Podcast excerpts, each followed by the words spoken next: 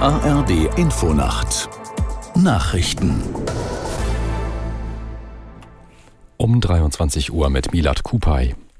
Bei der Deutschen Bahn wird wieder gestreikt. Der Ausstand soll morgen Abend beginnen, teilte die Lokführergewerkschaft GDL mit. Aus der Nachrichtenredaktion Achim Gutzeit.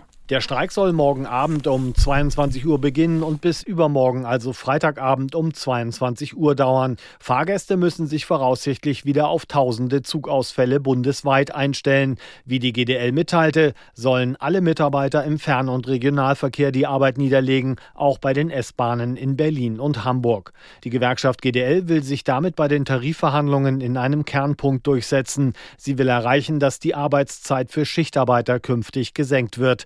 Die Bahn lehnt das weitgehend ab.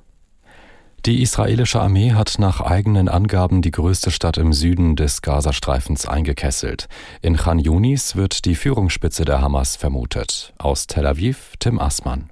Am Abend zog der Sprecher der israelischen Armee, Vizeadmiral Hagari, eine Bilanz der Bodenoffensive im Gazastreifen in den vergangenen zwei Tagen.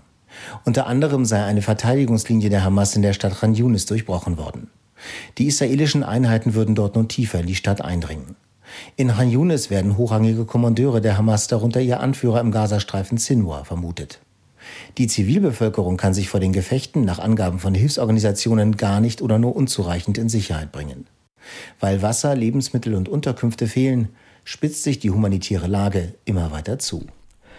Die G7-Staaten haben weitere Sanktionen gegen Russland beschlossen. Sie betreffen die Einfuhr von Diamanten.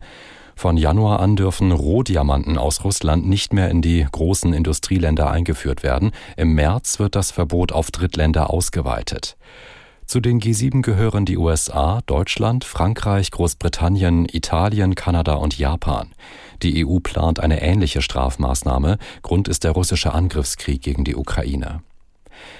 Im DFB-Pokal ist der VfB Stuttgart eine Runde weitergekommen. Die Mannschaft bezwang Borussia Dortmund mit 2 zu 0. Das Spiel Hertha BSC gegen den Hamburger SV ist in der Verlängerung.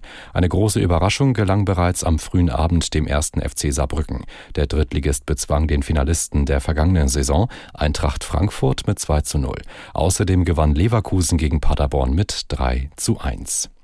Das waren die Nachrichten. Das Wetter in Deutschland nachts im Westen und Südwesten meist trocken, zum Teil Nebelfelder, sonst Schneeregen, Schnee oder gefrierender Regen, plus 4 bis minus 9 Grad. Morgen in den Bergen Aufheiterung, nordöstlich der Elbe oft stark bewölkt, dort und im bayerischen Wald etwas Schnee, minus 1 bis plus 5 Grad. Am Freitag aus Westen Regen, im Osten eher Schnee, sonst ist es zeitweise heiter. Das Ganze bei, bei Tiefstwerten von minus 3 bis plus 7 Grad. Es ist 23.03 Uhr.